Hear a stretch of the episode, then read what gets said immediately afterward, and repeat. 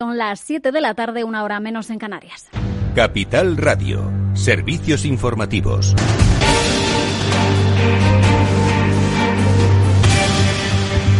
¿Qué tal? Buenas tardes. Repasamos eh, las noticias más importantes que nos deja este martes 15 eh, de septiembre. El Gobierno ha creado una fiscalía para investigar crímenes del franquismo en base al derecho y los tratados internacionales. Eh, es uno de los temas que trataba hoy ese Consejo de Ministros. En la rueda posterior, mirando ya al plano económico, María Jesús Montero, la portavoz del Gobierno, ha confirmado hoy ajustes en impuestos eh, en esas eh, próximas eh, cuentas, los presupuestos generales del Estado, pero dice que se pospone la reforma fiscal en profundidad, más allá de la creación de esas tasas Google y Tobin, que ya están en tramitación parlamentaria. Algunos de los cambios con alzas impositivas recogidos en el acuerdo programático con Unidas Podemos, dice María Jesús Montero, que se van a posponer. Por cierto, que mañana el vicepresidente segundo, Pablo Iglesias, se va a reunir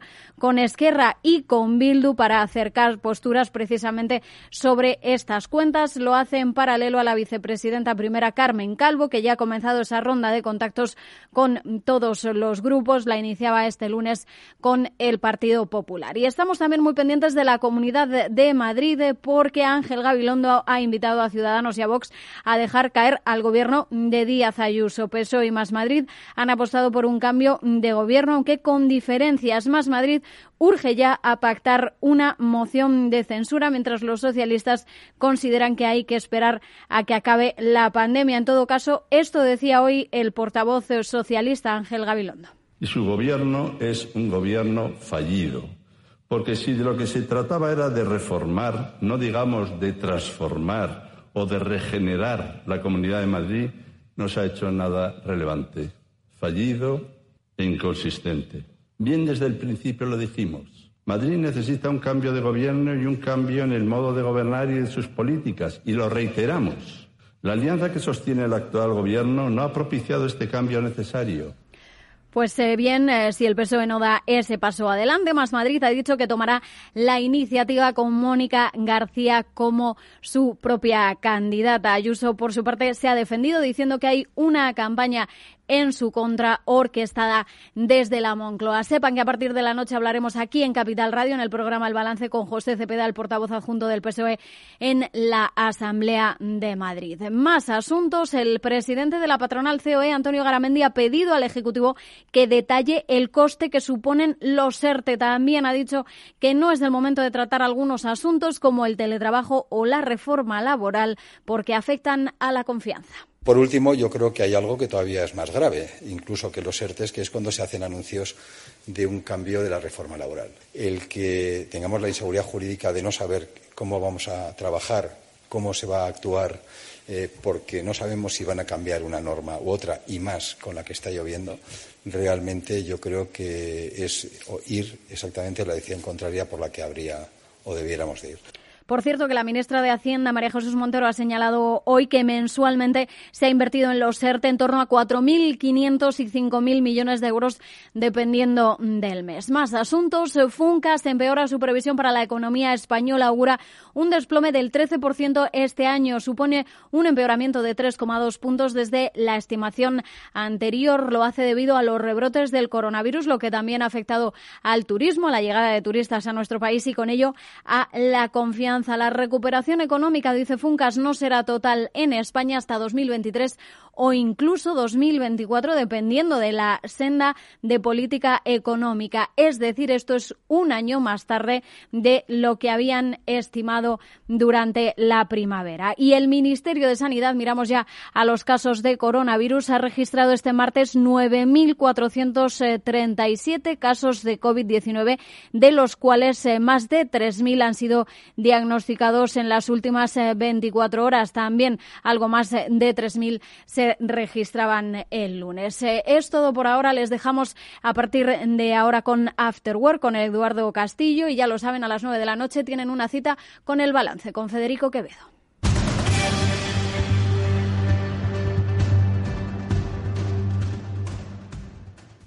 Capital Radio. ¿Está tu bufete bien posicionado en Google?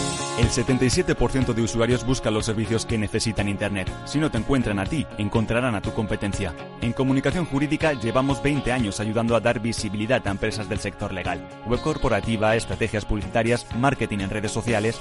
Infórmate en comunicacionjurídica.com o en el mail info arroba comunicacionjurídica.com. Comunicación Jurídica. Hacemos visible tu despacho. Riesgo 6 de 6. Este número es indicativo del riesgo del producto, siendo 1 indicativo del menor riesgo y 6 del mayor riesgo. ¿Inviertes en bolsa? Con XTB puedes comprar todo tipo de acciones al contado por solo 0,10%. Invierte en acciones y ETF sin costes de custodia. Infórmate en xtb.es.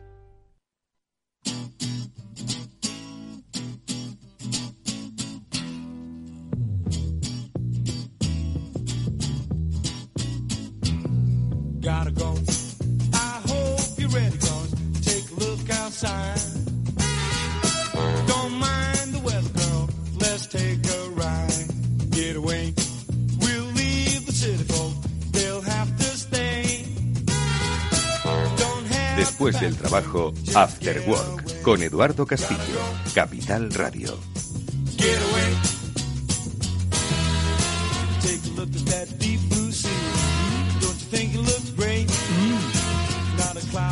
Buenas tardes amigos, bienvenidos al After Work que ya comienza en Capital Radio, hoy dispuestos a tratar de entender qué es lo que está pasando entre aquellos que nos gobiernan y aquellos que querrían gobernarnos y por supuesto qué está pasando en aquellos que gobiernan nuestro bolsillo, es decir, las cosas de la economía. Por eso hoy vamos a hablar con nuestros amigos de siempre para que nos ayuden, como digo, a aclararnos un poco este incierto mundo en el que nos toca vivir y que cada día pues eh, tiene eh, pues, menor capacidad de comprensión, por lo menos para las personas que nos consideramos medianamente razonables, ojo. Y yo creo que la razonabilidad pues ya la perdimos hace bastantes años en política en nuestro país y de eso es lo que vamos a hablar en primer lugar con nuestro amigo Javier Rudy Vergara al que ya saludamos después de varias semanas nuestras de descanso en el sentido en el que él, eh, nosotros no hemos contado con su presencia, pero él no ha parado de currar. Y es que la política, eso sí, para seguir en el poder hay que currar mucho, incluso los veranos. Bueno, casi todo el verano. Javier Ruiz de Vergara, ¿qué tal, amigo? Muy buenas tardes. ¿Qué tal, Eduardo? Muy buenas tardes. Bueno, eh, ha empezado el curso y madre mía, cómo ha empezado. Es cierto que marcados por la pandemia, pero bueno, la política quiere seguir su curso, pero yo no sé, Javi, si esta política va a poder seguir su curso mirando hacia otro lado del coronavirus.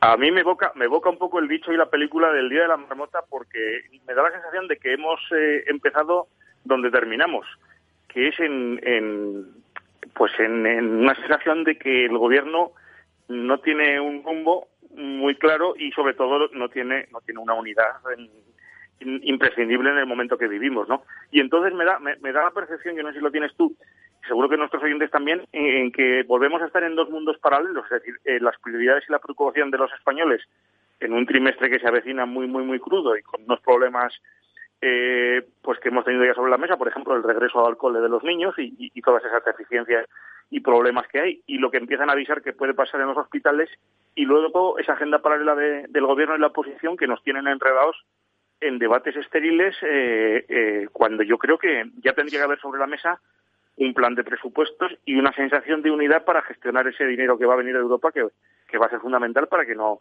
no, no, no nos hundamos en lo que queda de año, que todos los expertos, y lo sabes tú mejor que nadie, nos vaticinan que va a ser especialmente duro. ¿no? Por eso digo que estábamos donde estábamos, con, con un gobierno dedicado a otras cosas, primero a intentar poner paz interna y luego intentar, no sé, si, si a sacar rentabilidad de cara a qué. Porque claro, habíamos quedado tú y yo que habíamos terminado con ese largo periodo electoral que todo lo condicionaba y ahora que parece que tenemos por delante un tiempo en el que no hay citas con las urnas y los partidos podrían mirar un poquito más allá y tener altura de Estado, me da la sensación de que hemos vuelto a, a pinchar a agua, como decían en el juego de los barcos.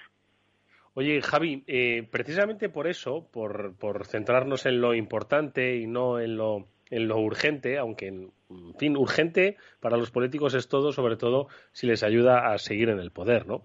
Eh, te- te- simplemente te comento que si ahora tú entras en Twitter, es cierto que Twitter hay que mirarlo con distancia, ¿no? Pero Twitter, mira, en las tendencias en España, pues mira, ahora mismo están para cuellos eh, el número 8, el Valle de los Caídos el número 7. La palabra guerra civil en el número 9.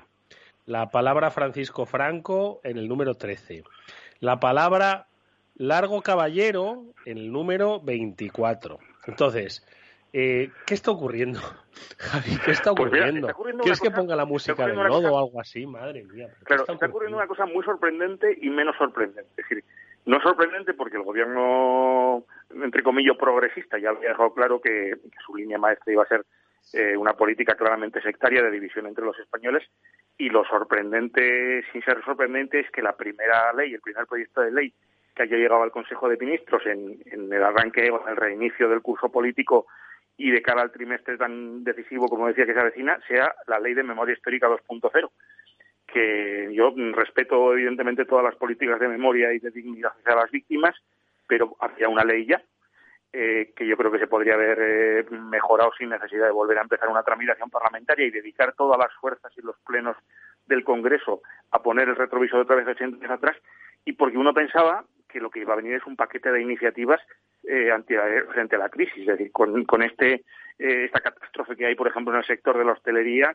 con el asunto de los ERTE, con saber si la jubilación, eh, lo que realmente ahora mismo se habla en todos los sitios y en los domicilios y, y en las eh, al margen de que una ley de memoria histórica o un proyecto o un decreto vaya por una vía paralela, pero presentar a bombo y boata como la, eh, el- la gran primera eh, epígrafe de la hoja de ruta del gobierno en esta segunda oleada de la pandemia es eh, ese, ese- esa serie de hashtags que tú que tú relatabas ahora mismo, pues nos indica que, que el gobierno está un poquito lejos de la de realidad, siendo siendo magnánimo en el análisis, ¿no?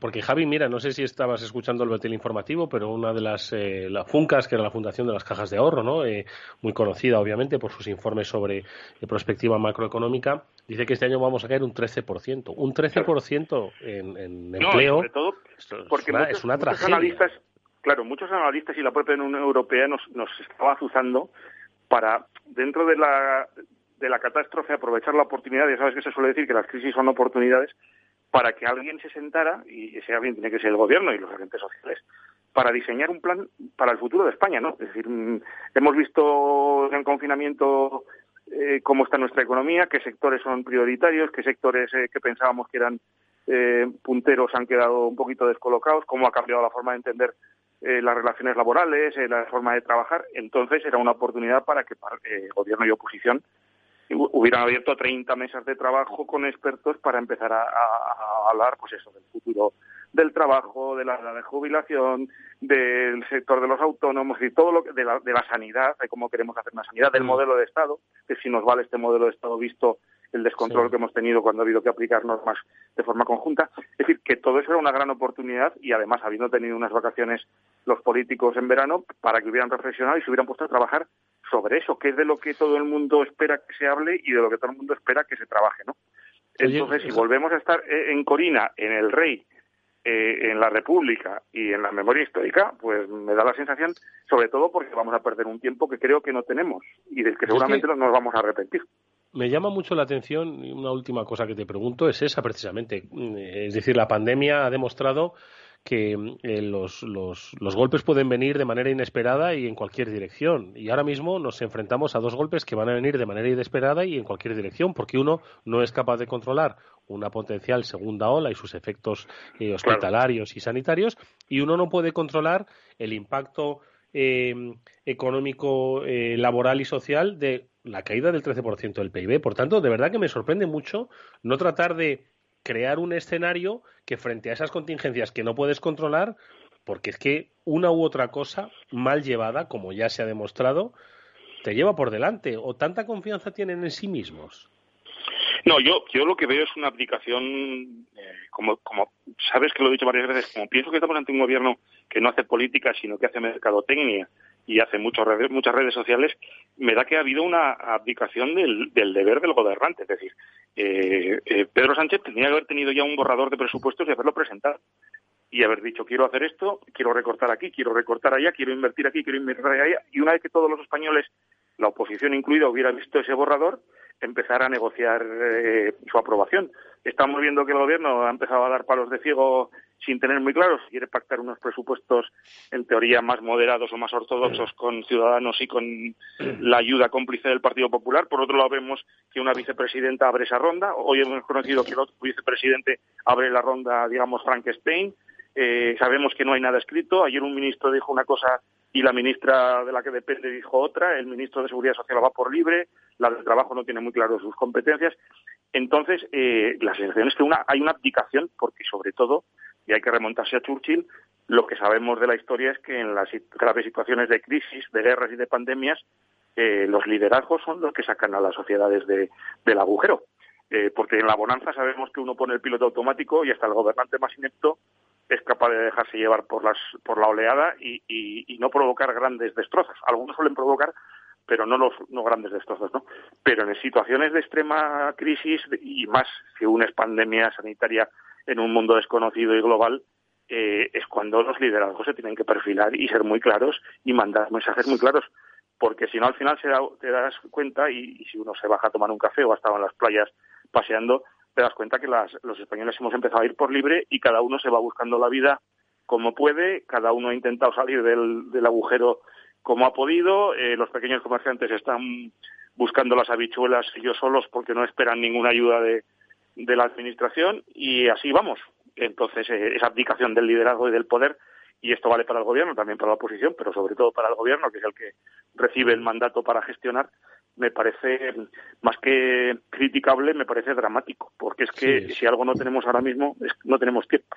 Si no tenemos tiempo y no tenemos esperanza, y las esperanzas las suelen marcar los que los que marquen el rumbo y los liderazgos, pues eh, estamos Madre abocados mía. otra vez a una situación de, de mucha agonía y de mucha desesperación, me parece. Oye, cualquiera diría, Javi, que están eh, haciéndose un mariano, esperando a que el problema se resuelva solo sin, sin romper demasiados muebles, ¿no? Da Pues sí, porque fíjate, ¿eh? al final eh, todo lo que se le ha criticado a- al marianismo, por utilizar la, la expresión, eh, lo estamos volviendo a ver, que, es- que, que es que hay mucha gente en la Moncloa, además ahora mismo con un gobierno sobredimensionado, que tiene, da la sensación de que está esperando a ver si se solucionan los problemas o si alguien viene a solucionarlos. Sí. La primera, la primera eh, cebo es este de la vacuna. Vamos a esperar a ver si alguien listo saca la vacuna y nos la da y nos la da gratis y la podemos repartir a todos los españoles, cosa que como poco es una utopía.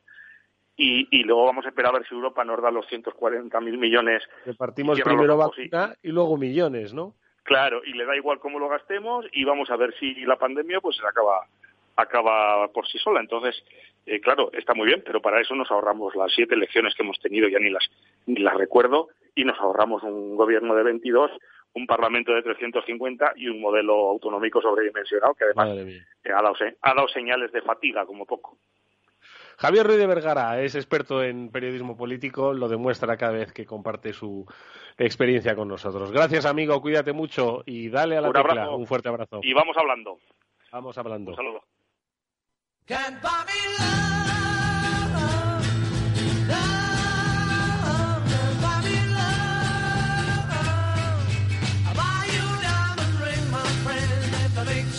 Bueno, pues.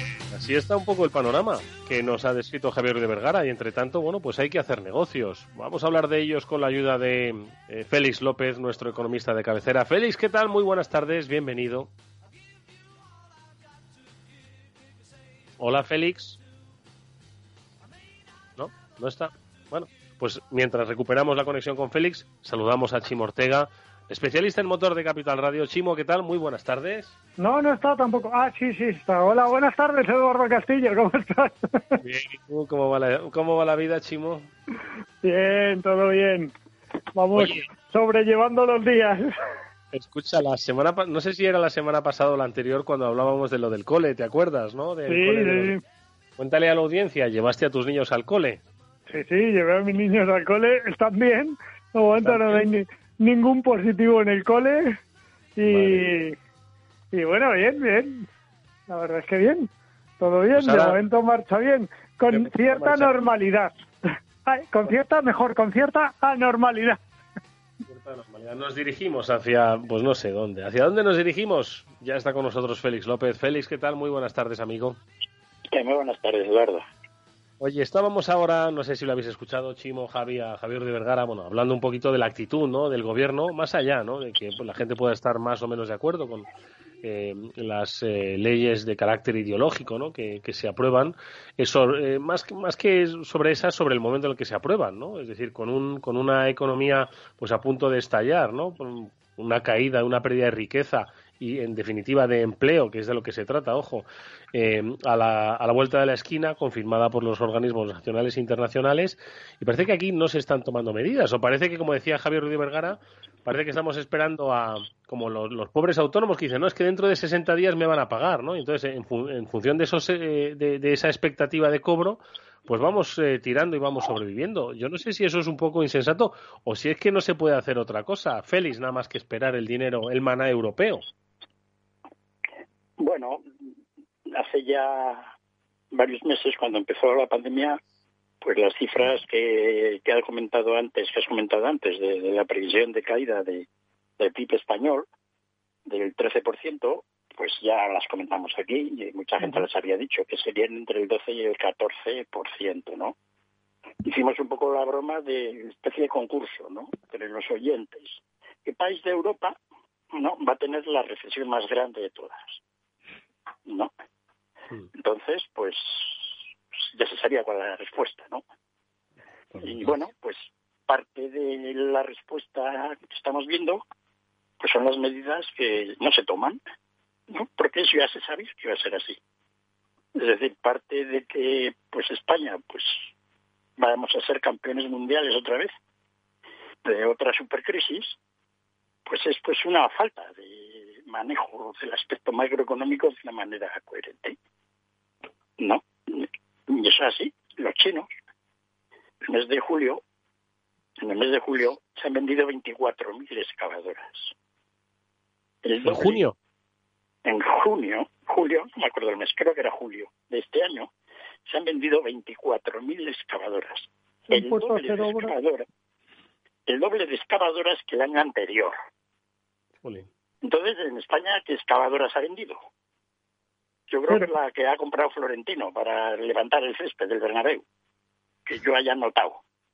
¿no? Entonces, ese es el tema, ¿no? Es decir, la gente por ahí, por el mundo, pues hacen cosas. Es cierto que en Occidente no muchas, pero ¿qué hacemos aquí? ¿No? Es un poco el asunto. Este es un problema de la coordinación, de la falta de inversión en los momentos de crisis, que lo hemos comentado ya, pues hasta el aburrimiento, ¿no? Sí, lo hemos comentado. Y esto es sí. así. Entonces, mm, muy sencillo. ¿Qué país va a tener la mayor crisis de todos los países avanzados del mundo? Próximo año. Este mes, y estos meses, este año y el siguiente.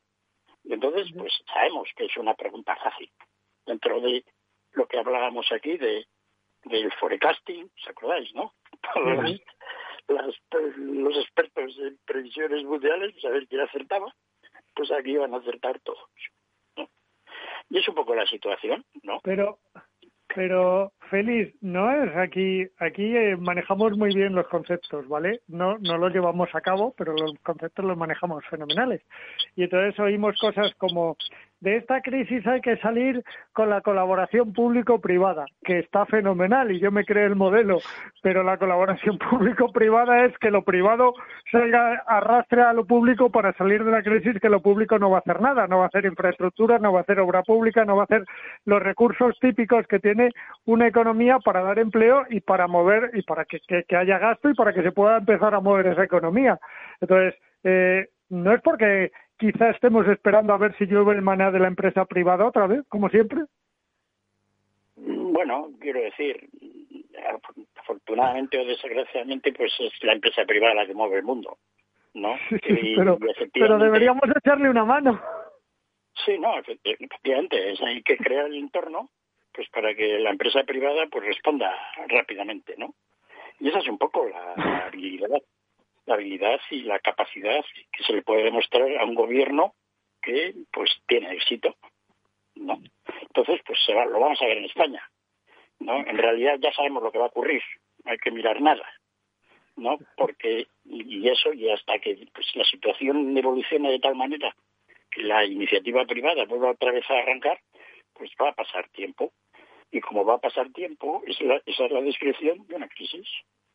Si no, pues no habría crisis, ¿verdad? Es decir, si en España mañana empezamos todos a currar el triple, y a invertir, y a gastar, y a no sé qué, con mascarilla todos, pues haría una crisis más pequeña.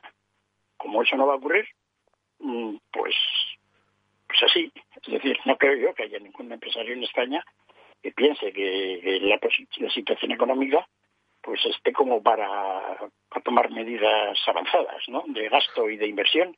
Menos mal. Oye, Félix. suerte- Dime. ¿Tú te acuerdas, bueno, todos nos acordamos del plan E de Zapatero, ¿no? Fue muy criticado, pero en cierto modo, pues era poner a uno a abrir una zanja y al otro a taparla, ¿no? Eh, y recuerdo que, bueno, pues aquello se implementó y que fue objeto de muchas críticas y chuflas, ¿no? Eh, ¿Qué sería necesario? ¿Un planazo E ahora mismo? ¿Por qué eh, no funcionó aquello? Porque de eso ya ha pasado casi una década, ¿no? Del plan E, ¿no? Entonces, eh, eh, ¿era buena idea el plan E? El plan se le criticó mucho porque fue hacer cosas que no se tenían que haber hecho. Entre otras cosas, la plaza de Colón la destrozaron aquí en Madrid, ¿no? Pero el flujo de tráfico, es decir, hubo dinero para hacer esas cosas y entonces hicieron cosas pues que no se tenían que haber hecho, pero había dinero y se hizo rápido. Curiosamente, desde el punto de vista económico, el plan de Zapatero fue un gran éxito. Es decir, porque el PIB español, que el año 2009, perdón, sí, el año 2009 no cayó lo que debería haber caído si no es por ese gasto. ¿no? O sea que fue de chufla, efectivamente, porque se hicieron muchas cosas, etcétera. Se decía que era un gasto innecesario, se podía haber hecho mejor, pero desde el punto de vista del funcionamiento de la economía, pues fue un apoyo grande. ¿no? Tal es así, pues que fue luego más tarde, durante de- ya la crisis bancaria española, más retrasada que en el resto del mundo, donde tuvimos la gran crisis en España. ¿no? Entonces, ahora, efectivamente, se tenían que haber puesto ya se reunieron todos los presidentes de, de- de las empresas del IBEX con Zapatero. Sí, hace poco, Los tenía sí, además hace poco. Los tenía todos allí, pues aparte de pues que se hubieran reunido más tiempo y decir, oye, ¿dónde vamos a meter dinero en serio? Ahora, que hacemos una cosa privada, no, no, no colaboración público-privada, sino hacer todas cosas, ¿no? No hace falta que tengamos de que recibir dinero ni nada. ¿Qué podemos hacer? ¿No? Y habíamos y había muchas cosas que hacer. Aquí ya lo comentamos aquí varias veces. Por ejemplo, desarrollar la operación San Martín en dos años. Pues eso va más lento de lo que debería ser. Eso es lo que había que avanzar. Y como eso me imagino que en toda capital de España y en todo sector industrial hay un montón de cosas por hacer. Tampoco se ha avanzado nada en todo un programa de inversión en I+D, que nos saldría gratis ahora. Probablemente vamos a tener posibilidades ahora con el dinero este que va a venir de Europa, pero no parece que haya una capacidad de gestión de esas cosas. Ya veremos cómo la mitad de los proyectos de los que se van a financiar de la Unión Europea no se van a ejecutar. Sea, lo sabemos también. El dinero que de Europa, ya sabemos que la mitad pues, no se va a hacer. ¿no? Lo que den a fondo perdido, pues sí, eso llegará aquí de alguna manera, pero todos esos programas de que hay que hacer cosas de I más D en relación con el cambio climático, con el desarrollo sostenible, etcétera, pues eso va a quedar todo a agua de borrajas. ¿Por qué? Eso ya es- pues porque no hay capacidad de gestión de esas cosas. Es decir, ¿cómo Porque qué tendrían que empezar, porque dicen que el dinero europeo viene el año que viene, ¿no? Que ya- obviamente, ya ¿no? Esto en que- cualquier empresa, pues tendrían que empezar ya a, a generar el proyecto, ¿no? Sí, y además muchos temas, pues eh, no está muy claro además cómo va a llegar toda esa financiación, ¿no? Y bueno, la financiación no es lo mismo que te dan el dinero. Es decir, que todo eso, pues va a quedar, ya lo estamos, ya sabemos casi cómo va a quedar. ¿No? Entonces, vamos a tener problemas porque todo ese plan, pues no va a ser el plan Marshall para España, ¿no? Como se ha vendido muchas veces. ¿no? Se va a quedar en una cosa marsalita, ¿no? Y necesitamos los españoles, aparte nosotros mismos, hacer muchas otras cosas, pero el tenor de lo que te digo. Es decir, es que no veo yo que se haya, ya, ya proponga, ¿no?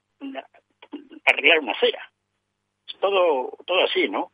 Y bueno, vamos evolucionando y vamos a ver en estos meses, pues claro, hasta ahora, no solo en España, todo el mundo. Esta crisis nos ha dejado como drogados. ¿no? Y estamos viendo pues, oye, que todo va, va a ir muy mal, la crisis está por ahí, pero la gente más o menos ha seguido cobrando el sueldo del gobierno y poco a poco la cosa se va poniendo un poco peor. Todos sabemos que la situación va a ser peor y ahora es cuando la vamos a ver. Decir, a partir de ahora hasta final de año, en los próximos meses es cuando veremos en sector, un sector tras otro, pues el gran problema que va a ser, ¿no?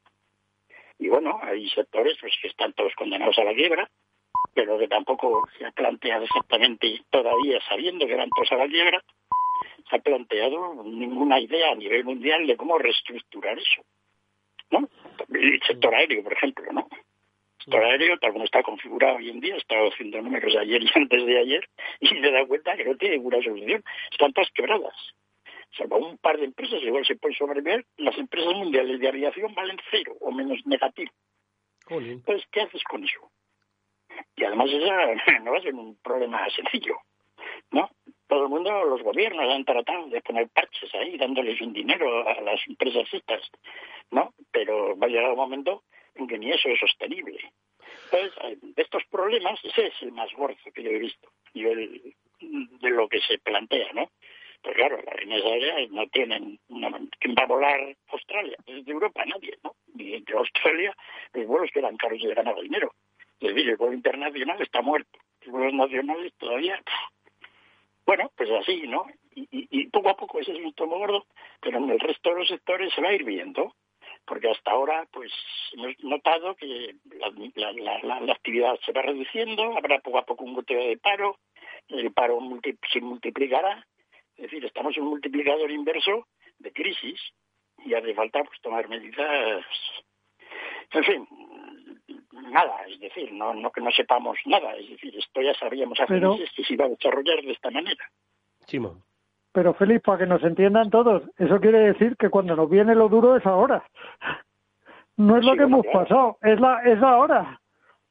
Sí, pero eso ya se ha dicho tiempo, ah, es decir, que, que de momento pues hemos pasado los meses de la pandemia allí confinados, la gente pues con los ERTES y tal más o menos, y en el resto del mundo también, pues toda la gente cobrando su dinero del gobierno, poco a poco la gente ha ido incorporándose al trabajo, pero habrá sectores en que lo tienen más difícil, y ahora es cuando efectivamente pues vamos a ver todo el goteo de cómo va quedando todo. Es decir, porque se han, las fichas del dominó están todas revueltas. Vamos a ver ahora cómo se colocan. ¿no? Y van a quedar muchas descolocadas. Ahora estaremos jugando al dominó, pues en los próximos seis meses, a ver qué ficha va para allá, para el otro lado, la que se cae, ¿no? Y es una situación. Pero todo esto, la, la- la gente que nos escucha ya lo sabe, es decir, pues lo han pensado ellos y esto que estamos comentando no nos No, no, nadie no. de nuevo, no, no es ninguna idea que valga nada, porque ya lo sabemos todo. Simplemente es tener más conciencia de lo que sabemos, porque hay muchas veces que sabemos cosas, pero como que se nos olvidan. Vale, y ahora y ahora yo os pro- perdona Edu que pregunte yo, ¿vale? Pero es que es una Adelante, gran duda que tengo. Eh, cuando cuando una empresa tiene que hacer sus presupuestos, ¿vale? Sea de aquí o sea de fuera, sea pequeño, sea grande, eh, tiene que hacer sus presupuestos para el año que viene, pensando en que van a pasar todas estas cosas, se vea directamente afectado o no, o crea que no, porque yo creo que todos nos vamos a ver afectados, pero crea que se ve más o menos directamente afectada, ¿qué, qué, qué economía vamos a tener el año que viene? Porque yo empresario me cuido muy mucho. Pues claro, la clave es que, cua- que la clave va a salir un poco es que los empresarios y también la gente, cuando lleguen ese momento de, de planificar un poco el futuro, sean optimistas. Y ahora sabemos que no lo son. Por eso es fácil saber qué vas a tener. Feliz, que te perdemos un poco en la lejanía. Pero, Pues cuando... Sí, sí, sí, Ahora sí, te oímos un poquito mejor. Ahora, Feliz. sí, sí, sí, estoy aquí, no está oyendo... No, pues eso que notaremos también cuando vamos a ir saliendo de la crisis. Es decir, las previsiones son de que este año hay crisis y de que el año que viene pues crecemos. Pues, vale, pues también lo podríamos haber dicho todos, ¿no? No, no tiene mucha... Pero no crecemos lo suficiente para lo que hemos caído, ¿no? Y ahí es donde, pues, efectivamente, pero claro, la situación peor que este año, si empeoramos más, pues ya la cosa es realmente complicada, que tiene mucho que ver si vamos a solucionando el tema, el tema sanitario. Y, y nadie, la gente no sabe que muy probablemente, pues, si la crisis, si la, lo, quería haber comentado la semana pasada, ¿no? pero como estábamos hablando de otros temas, había ocho números, y cuando un sistema está estable a nivel de crecimiento, si no se hace nada, sigue creciendo de la igual manera. Es difícil saber en España cómo vamos creciendo el número de contagios, porque la manera de que tenemos de saber de las cifras es pintoresca. Pero yo he calculado que pasa toda Europa también, Francia, incluso en Alemania, que lo tienen ahí más controlado, cada uno a su ritmo, pues están doblando los casos cada 14 días. Entonces, si no se toman medidas, es decir, cuando empezó la crisis teníamos todos, sabíamos, allí los días anteriores al confinamiento, doblábamos los casos cada tres días, era absolutamente galopante. Ahora, sin embargo, aquello se paró, porque todo el mundo controlaba en casa, pero ahora estamos doblando, en vez de cada tres días, afortunadamente cada doce. Pero dentro de doce días tendremos el doble de casos que hoy. Y dentro de 24 días tendremos 24 veces de los casos que hoy.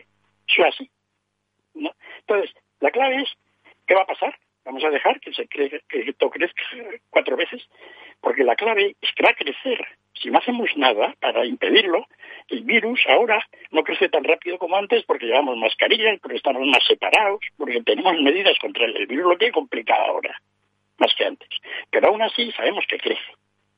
Entonces, si no tomamos ninguna medida diferente de lo que hemos hecho este mes pasado, pues va a seguir creciendo. Y no se está viendo ninguna medida, salvo aumentar un poco las, los rastreadores y separar un poco, cerrar alguna ciudad. Entonces ese es el tema, ¿no? Es decir, estamos en una etapa de crecimiento de la pandemia. Lo que se podría llamar una segunda ola, que en realidad no lo es, porque la ola debería haberse, pero podemos llamarla así, no pasa nada. Y bueno, pues, entonces, ¿qué ocurre? ¿Qué pasará cuando en vez de tener 7, 8 mil casos que debemos tener ahora al día, dentro de un mes tengamos 30 mil? Es cierto, es cierto que son casos más suavecitos. Lo visto esto de la mascarilla hace que recibamos menos microbios y de menos virus y estemos todos con que una impacte especie menos, de- sí. Pero es así. Y claro, fíjate, con 30.000 contagios diarios dentro de cuatro, ¿qué va a pasar en los colegios, por ejemplo? Estaba hablando antes Chimo, ¿no? Porque si nos salvamos los españoles este año de un curso escolar normal, más o menos, pues sería un milagro. Oye, eh, eh, vamos a hacer, eh, si os parece, una pequeña pausa y luego comentamos eh, mm, las dos grandes industrias, la que has mencionado tú, eh, las aerolíneas, la industria del transporte aéreo, Félix, qué es lo que está ocurriendo, obviamente se ha visto impactada.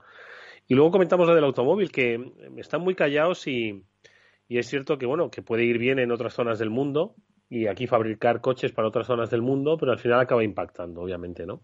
Entonces me gustaría que lo pudiésemos comentar, pero será luego a la vuelta de esta brevísima pausa, ¿vale? Así que no os vayáis, venga, hasta ahora. After Work con Eduardo Castillo. ¿Cómo te gustaría que fuese tu empresa? ¿Más moderna, productiva y respetuosa con el planeta? Con los servicios Ecosmart de Telefónica Empresas ya puedes digitalizar tu compañía para que sea más eficiente y sostenible. Ahorrarás electricidad, agua y CO2 e impulsarás la economía circular. Cuidemos del lugar donde todo es posible. Descúbrelo en telefónica.com barra Ecosmart. Hola, soy Leopoldo Abadía, autor de La Crisis Ninja, y quiero hablaros de lo normal. Lo normal es que cuando compramos algo sepamos cuánto tenemos que pagar, ¿no? Pues eso mismo debería suceder a la hora de invertir. Por eso me gusta Finanbest, comisiones bajas y claras, sin letra pequeña. Entra en finanbest.com y descubre que lo normal es extraordinario. Lo normal es Finanbest. Eduardo Castillo en Capital Radio. After Work.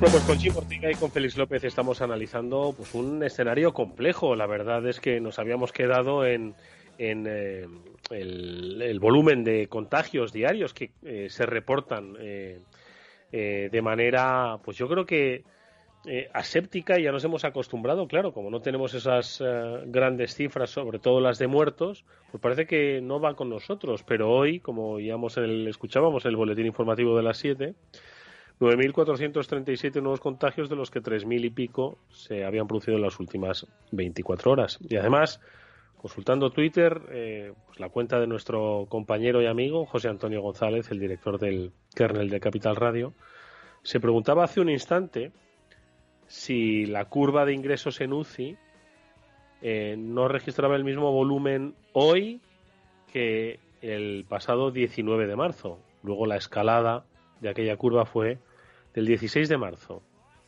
que registraba los mismos volúmenes. Eh, así que ojo, eh, ojo porque es que na- nada, sab- nada sabemos de lo que puede pasar. Pero bueno, eh, volviendo un poco al tema que nos eh, estábamos comentando antes de, de esta pausa, el impacto ¿no? en los diferentes sectores. Chimo, tú, eh, co- como siempre aprovecho el sector del automóvil, que lo conoces en profundidad, ¿de verdad están tranquilos en este escenario eh, de caída del PIB, en este escenario que apuntaba Félix de crecimiento lógico si no se toman medidas del número de contagiados? ¿De verdad están...? Claro, claro que no, Eduardo, no hay nadie tranquilo en el sector. Es verdad que hay ciertas plantas que están yendo bien, es verdad que, que lo que decíamos, ¿os acordáis cuando decíamos, no, no, si coches a la vuelta se van a vender porque la gente no va a confiar en el transporte público y, se van a vender coches, es verdad que se están vendiendo muchos coches de segunda mano muy baratos, lo cual empieza a ser otro problema para el parque de automóviles. Eh, pero es verdad también que las expectativas son malas y que la industria del automóvil es una industria global. Le pasa lo mismo que la aeronáutica.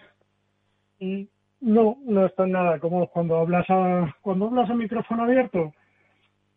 Son optimistas, relativamente. Cuando hablas a micrófono cerrado, ya te digo yo que no piensan lo mismo. No Oye, es el Félix. mismo optimismo. Ya, ya, es normal, es normal. Eh, y Félix, Por eso eh, decía yo antes lo de cómo se van a hacer los presupuestos. Porque dices, ¿cómo se van a hacer los presupuestos? Joder, es que yo, lo hemos hablado muchas veces y Félix coincide conmigo, es que la diferencia del gasto depende del optimismo con que hagan unos presupuestos. Y, y los del año que viene se van a hacer con muy poquito optimismo.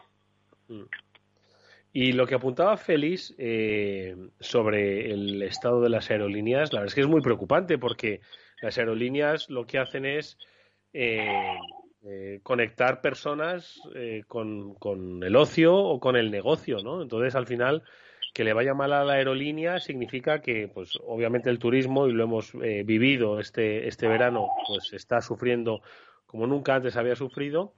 Y ojo que los negocios al final, la conectividad, ¿no? De los movimientos de las personas, los que facilitan el comercio internacional, los negocios internacionales, entiendo que también se van a se van a resentir hasta el punto, Félix, que dices que la mitad estarían quebradas, ¿o qué?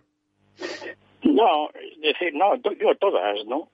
Es decir, salvo quizá alguna, alguna low cost, ¿no? Southwest o Ryanair, ¿no? En Asia, ¿no? Que quizá tengan una capacidad de más flexibilidad.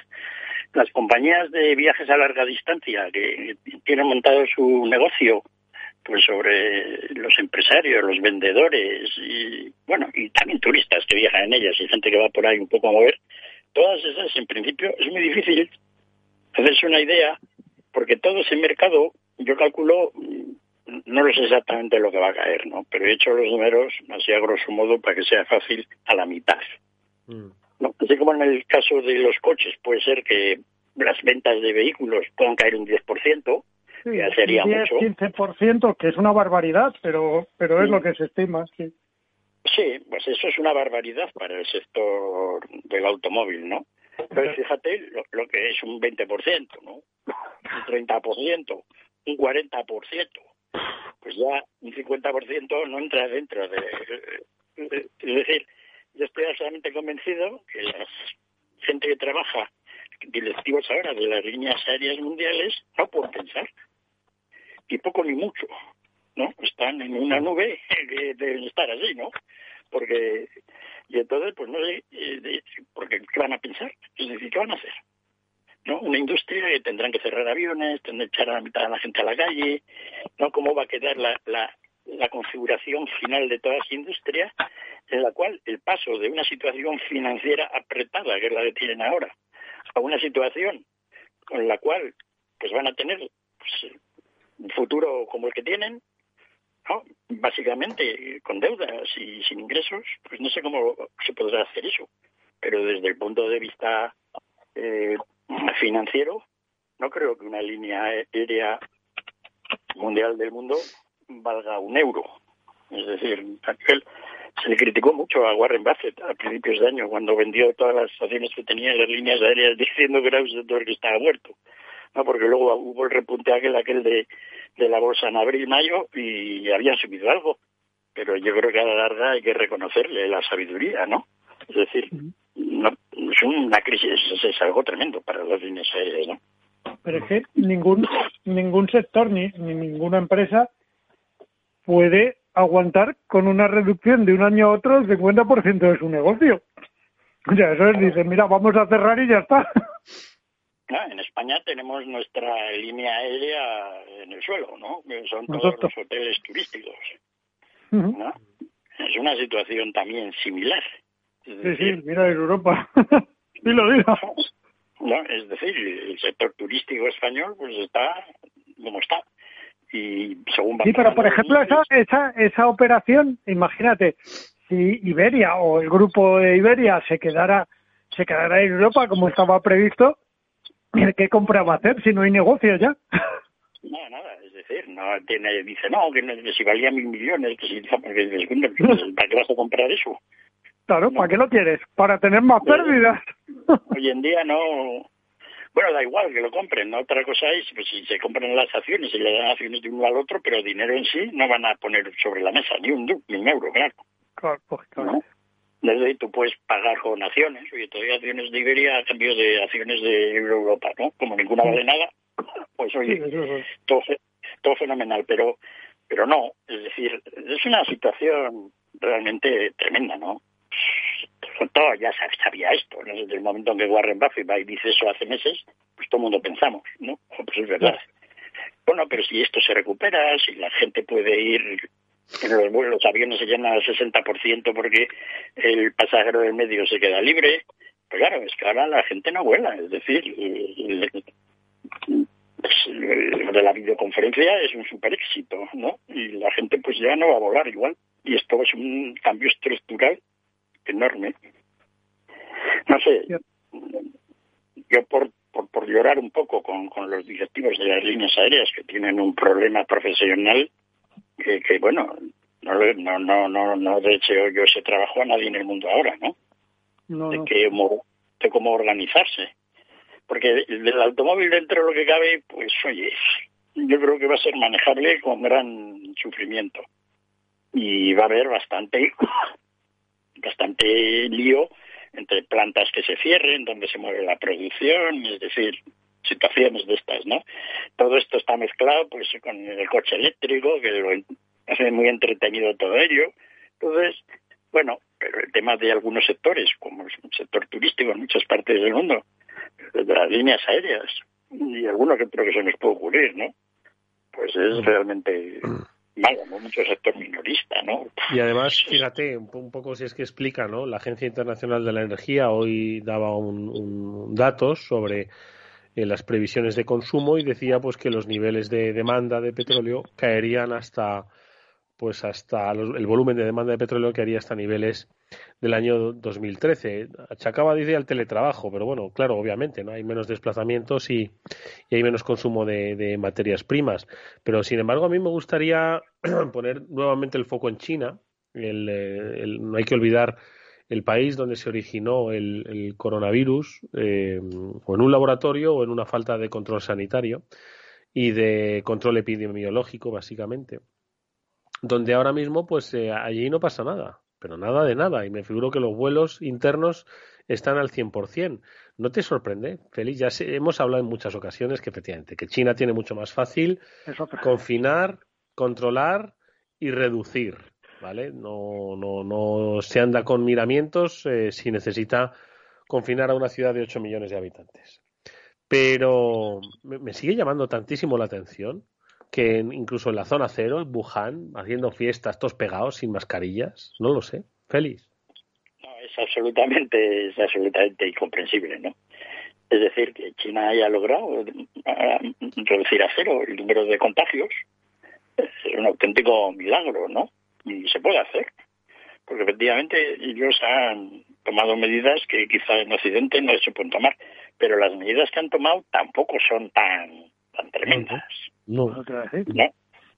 Simplemente, pues han sido más capaces de. Lo hemos aquí hablado muchas veces, ¿no? Allí se mueven. Aquí lo hacemos todo por teletrabajo. Matar al virus con teletrabajo, pues no parece ser que funcione. Pues mejor andando, ¿no? Con el mata- matavirus en la mano. Entonces, efectivamente. Y entonces, bueno, todavía siguen teniendo algún problema con las líneas aéreas y decían que habían sacado la, la, la, la película esta de, de- del guerrero este, no sé cómo se llama. eh, No sé. Sí, de Mulan, este Mulan. Mulan, sí, exactamente, Sí. Mulan. Sí, y entonces, pues que, joder, que había tenido un, una taquilla muy reducida, y como de un 20 o un 25%, ¿no? De- y yo me he quedado sorprendido, digo, pero ha ido alguien a verlo, ¿no? Es decir, ¿Alguien ha ido al cine? ¿no?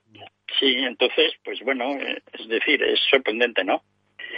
Es cierto que la economía china pues tiene sus propios problemas, que esta pandemia los ha agudizado, que es pues todo todo el incremento de deuda adicional que se va a echar la sociedad china sobre las espaldas, porque el déficit público este año ni está en los escritos o qué va a ser para lo que es China, ¿no?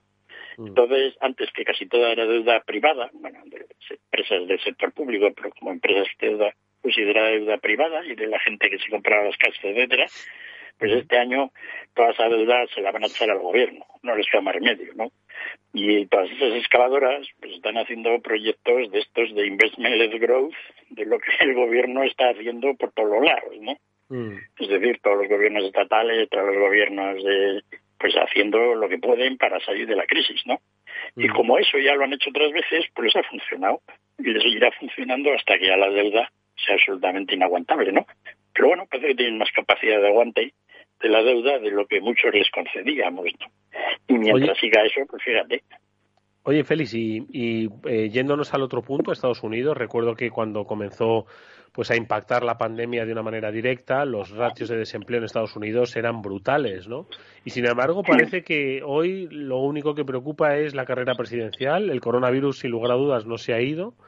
Eh, carrera presidencial y los y el conflicto civil, ¿no? Eh, de tinte antirracista que pues eh, conmueve a las calles de las principales ciudades de Estados Unidos. Y ahí parece que la economía pues como siempre pues sigue su curso y, y tampoco está tan maltrecha no Bueno, está más maltrecha, no como la española, no, pero todavía, todavía es, todavía es pronto para que sepamos muy bien, porque todas las cifras que dan del paro ahora del 12, el 13% no son correctas, ¿no?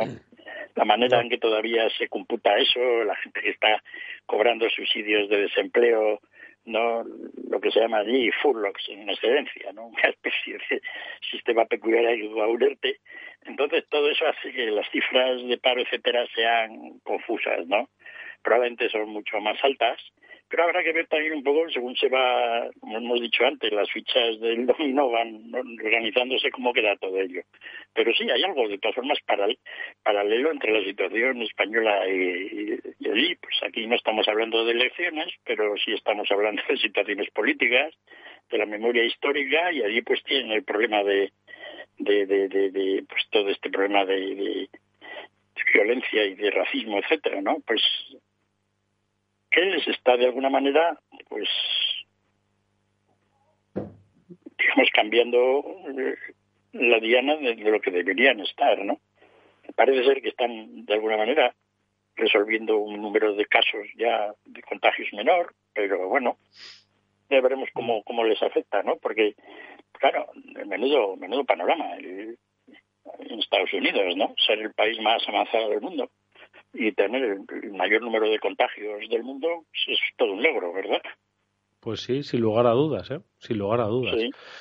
Se está En fin. mucho ¿El tema el qué, de la Félix? vacuna, ¿no? Sea como Sí. la solución de, todo Pues, esto. hombre, es un poco lo que decía Javier eh, al principio del programa. Es decir, aquí Claro. eh, eh, hemos visto titulares y me parecen muy bien, muy buenistas y bien intencionados que dicen España comprará la vacuna en diciembre, pero oiga, si no hay una fecha prevista para la propia vacuna, la más avanzada el otro día eh, es cierto que se ha reanudado, pero que que llegar a una vacuna no no es sencillo y más en los en, eh, con las prisas no o la necesidad no que, con la que se, se está esperando. Entonces, hablar de que la vacuna va a estar en diciembre, bueno, pues yo creo que es estar mintiendo directamente a, a las personas. Ojalá esté para diciembre y ojalá pueda llegar en, en miles de millones de dosis a todo el mundo, oiga. Pero hablar de que sí, que el Estado va a comprar vacuna, pero ¿qué vacuna, oiga? ¿Pero qué vacuna? ¿Realmente hay una vacuna? Es que vamos a hablar un poco en propiedad, ¿no? Es decir, aquí se está, hay ensayos avanzados, efectivamente, pero, pero de ahí a que, que, que acaben con este problema, pues todavía, por desgracia, queda un trecho, ¿no? Entonces, yo creo que hay que empezar un poquito a hablar con propiedad y con responsabilidad, ¿no? No se trata de no ser negativo, sino simplemente se trata de tener cierta responsabilidad, ¿no? Porque nos estamos aferrando a, una realidad y estamos eh, retrasando la, adopción de medidas eh, eh, de carácter económico y, por supuesto, de, carácter sanitario, pues en función de una vacuna que, bueno, que, que tardará en llegar y que, obviamente, pues tendremos que ver un poco cómo se distribuye, cómo afecta, cómo reacciona frente al coronavirus de manera masiva, no sé, son muchas, son muchas cosas, son muchas cosas. Pero, pero Eduardo, ¿tú no crees que esto es que estamos creando unas expectativas, es la cortina de humo? me, vamos, yo tengo sí, claro, claro, que es una cortina de humo que estamos haciendo porque no tenemos capacidad de decir lo que pasa. Entonces vamos lanzando cortina de humo a ver si nos dan las soluciones. El tiempo nos da las soluciones y no vienen solas, obviamente. Y la cortina de humo va a ser una niebla fantástica cuando dentro de unos meses tengamos tres o cuatro vacunas que son pero que no lo son. Es decir, porque ya están, pero algunos dirán que todavía es muy prematuro sacarlas. Vamos a atravesar esa etapa, va a ser una etapa dura, ¿no? Porque va a haber gente que va a decir, saquen las vacunas, porque estamos muriendo 5.000 personas al día, ¿no? Ya yo, y la gente que se puede morir porque la vacuna no es seria igual son 20, ¿no? Es decir, ahí va a haber un problema de, de, de política sanitaria eh, tremendo y se va a ver. Es decir, dentro de cuatro meses, pues todas estas vacunas estarán, pero no estarán en el sentido de que no han pasado toda la etapa, no se sabrá muy claro, bien más tiempo. Claro. Requiere... no, no, es posible que estén en los plazos que nos venden que estén y las farmacéuticas no hacen más que decirlo. No lo voy a tener. Y se lo dicen a quien lo quiera oír, o sea, no, no corren ningún tipo de riesgos con eso. Y sin embargo, seguimos diciendo públicamente que la vacuna está en diciembre. Pero que quedan tres meses, oiga, ¿está usted loco? Una responsabilidad, es, es, todo muy responsable. En fin, amigos, nos eh, vamos a despedir ya con más pesimismo que optimismo con el que empezamos el programa, pero obviamente tampoco hay motivos para tirar cohetes. Pero bueno, sigamos trabajando y como dice Javier de Vergara, como dice Félix López y como dice Chimo Ortega, aquí no queda nada más que el curro de uno y el curro eficaz hasta que le dejen a uno seguir trabajando. Así que amigos, no confiéis en nadie nada más que en vuestra capacidad de trabajo y lo que os digan los demás, ponedlo en cuarentena. Félix López, Chimo Ortega, amigos, muchísimas gracias. Nos vemos la próxima semana. Nos vemos, Edu. Nos vemos. Buen fin de semana para todos. Bueno, buen fin de semana. O sea, ojalá que llegue, Félix. Ojalá que llegue. Sí, que sí. Y que sea bueno, Félix. Un abrazo y buena semana, Félix. Las semanas eternas que tenemos. que nos vamos, amigos. Néstor Betancor gestionó técnicamente el programa. Os hablo Eduardo Castillo, que volverá mañana a las 19 horas para hablar, como siempre, de temas que espero resulten de vuestro interés. Hasta mañana.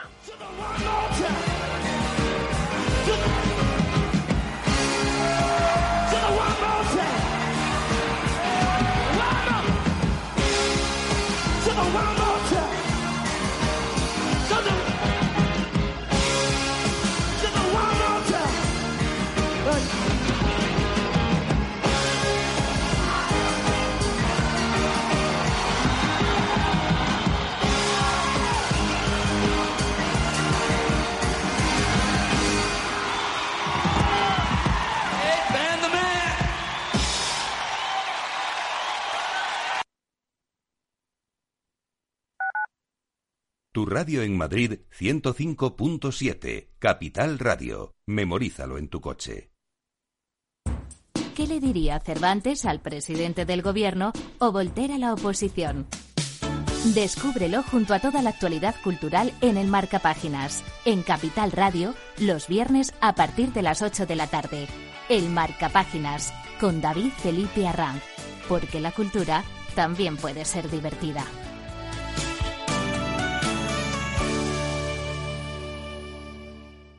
Capital Radio. aportamos valor.